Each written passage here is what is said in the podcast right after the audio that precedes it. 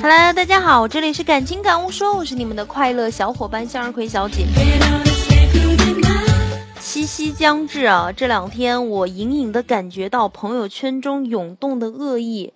届时，一大波过节图必将汹涌而至，什么玫瑰花、大头照、电影票，或者是其他，不管晒的是什么，都在红果果的宣誓三个字啊，秀恩爱。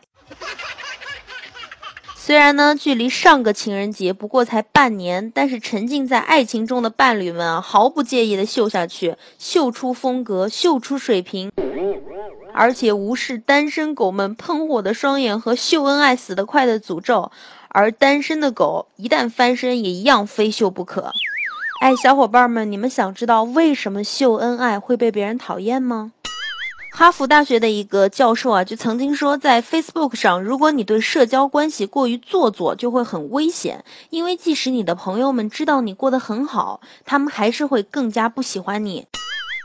为什么呀？社交网络上的秀恩爱啊，被很多人嫌弃，因为它出现的频率太高了，让人无法摆脱。一个人过度私人的信息，在另一个人的脑海里，则会把它定义为无用信息。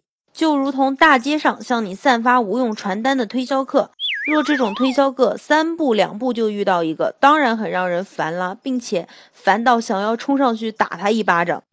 更何况呢？一个空虚、寂寞、冷的心灵，怎么能承受热闹是他们的，我什么也没有的刺激啊？这个说到七夕啊，嗯，我想跟大家借个男朋友呗，谁借个男朋友试试？八月三号，我保证一定还你。在这里呢，我就要呼吁所有秀恩爱的同学们啊，稍微注意一点，七夕少发一张恩爱照吧，这样就能给单身的朋友献出一点爱，他们会感激你的。那个向日葵小姐和帅哥约好看电影的时间快到了，今天就暂时到这里吧。好，拜拜。